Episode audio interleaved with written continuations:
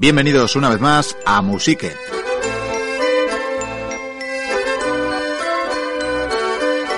Espacio de la Biblioteca Perdida donde os hablamos de la historia de la música.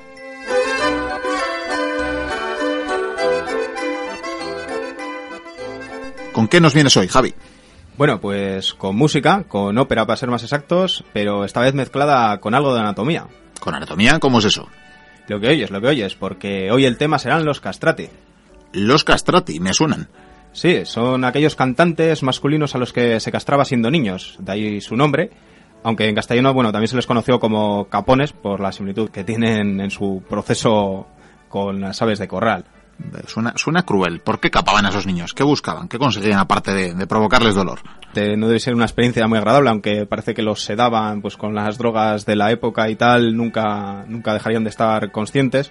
Y el caso es que, bueno, extirpando los órganos sexuales completamente o parcialmente antes de la pubertad de, de estas criaturas, lograban que los cantantes, o mejor dicho, aquellos niños que habían demostrado ciertas dotes vocales, mantuviesen su agudísimo tono de voz. Y una vez desarrollados sus pulmones a medida que crecían, adquirían con esa voz una potencia extraordinaria. El resultado eran eso, hombres con una voz aguda al nivel de soprano, de mesosoprano o de un contralto y capaces de interpretar voces características de los papeles femeninos. Eh, si quieres podemos oír un ejemplo, Pues creo que es lo más adecuado. ¿De quién será este ejemplo? precisamente de quien es considerado eh, o, o de quien se tiene constancia como último castrato, que es Alessandro Moresi, conocido como Il Angelo di Roma y que fue capado allá por el 1865, cuatro años antes de que se prohibiese oficialmente la castración con fines musicales, cuando solo tenía siete años la criatura. Pues veamos de, qué nos estás hablando. Creo que no se oye con mucha calidad, pero tened en cuenta que es una grabación de 1902, hecha con un gramófono y creo que en el propio Vaticano donde Moresi trabajó.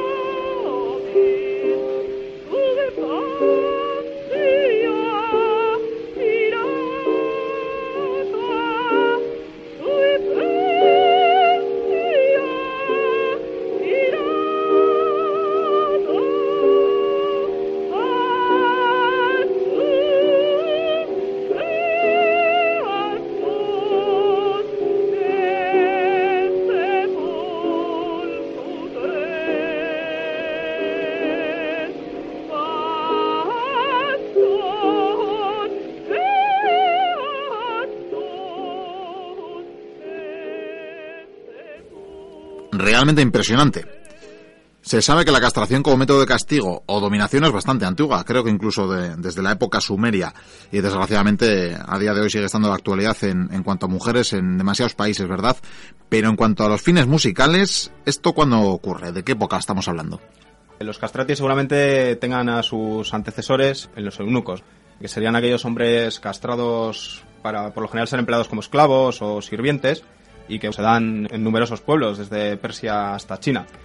En Occidente hay constancia de que varones castrados que se dedicaban a cantar ya existían en el Imperio Bizantino y parece que hasta la Cuarta Cruzada pues, estuvieron actuando allí en, en la Catedral de Sofía y quizá la moda se extendió por los dominios bizantinos en el Mediterráneo. Hay, hay un ligero vacío en el que se pierde un poco el rastro de, de estos cantores eh, en Occidente. Creo que también los árabes que vendrían después eran también muy aficionados a servirse de eunucos. Sí, es probable que ellos mismos eh, seguirían, seguirían con estas tradiciones y que aparte de ser sus visires y soldados, pues también fuesen sus músicos si así destacaban, ¿no? El caso es que los primeros cantantes castrados específicamente por sus dotes musicales van a aparecer en Italia allá por el 1500, a partir del 1500, y se van a extender por Europa a medida que su fama se propaga. En este renacer parece tener vital importancia el hecho de que la Iglesia hubiese prohibido a las mujeres cantar en los templos y luego en los escenarios incluso. Sí, porque primero van a tratar de reemplazar esas voces agudas que no se ven, no son bien vistas en los templos de Dios ni luego en actuaciones públicas pues las van a tratar de reemplazar precisamente con coros de niños o cantores más mayores que son capaces de cantar en falsete, imitando esos tonos más agudos. Pero claro, las voces de los niños eh, solo valen por un tiempo unos pocos años, hasta que por cuestiones fisiológicas les va a cambiar la voz. Y la de los falsetes no alcanza el mismo nivel ni son tan potentes como parece que quieren. Y eh, alguien, algún espabilado, saca la conclusión de que un buen sistema puede ser castrarlos. ¿eh? Y así tendrán cantores con agudísimos tonos y una potencia excepcional. El caso es que voces tan antinaturales y singulares enseguida alcanzarán gran fama, si no estoy equivocado, y hasta el propio Papa Sisto V va a dar una bula específica para incluir castratis en la Basílica de San Pedro.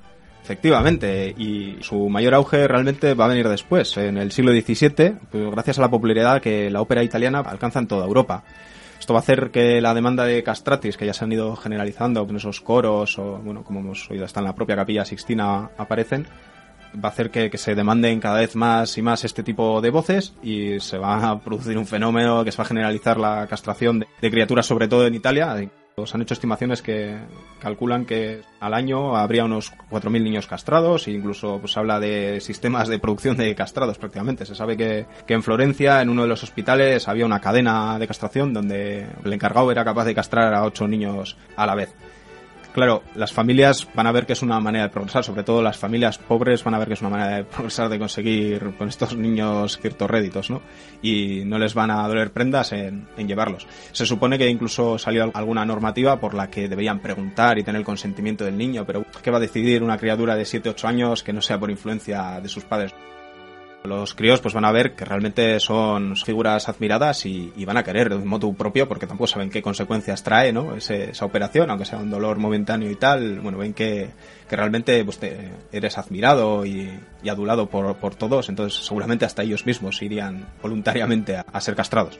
Pero supongo que esa gran cadena de producción, me has dicho hasta 4.000 niños al año, no todos serían unas estrellas pocos eran los elegidos, quien destacaba realmente pues eh, era encumbrado a lo más alto de esa sociedad. Y bueno, sería algo equivalente a las estrellas del fútbol o del rock actuales. Se van a convertir en fenómenos internacionales, admirados y adulados van a viajar de país en país, de corte en corte, de teatro en teatro, además en relación directa con las personas influyentes de su época, desde gobernantes a los músicos, bueno, incluye todo el mundo va a querer estar al lado de estos de estos fenómenos pues paranormales, ¿no? Porque no son propios de, la naturaleza.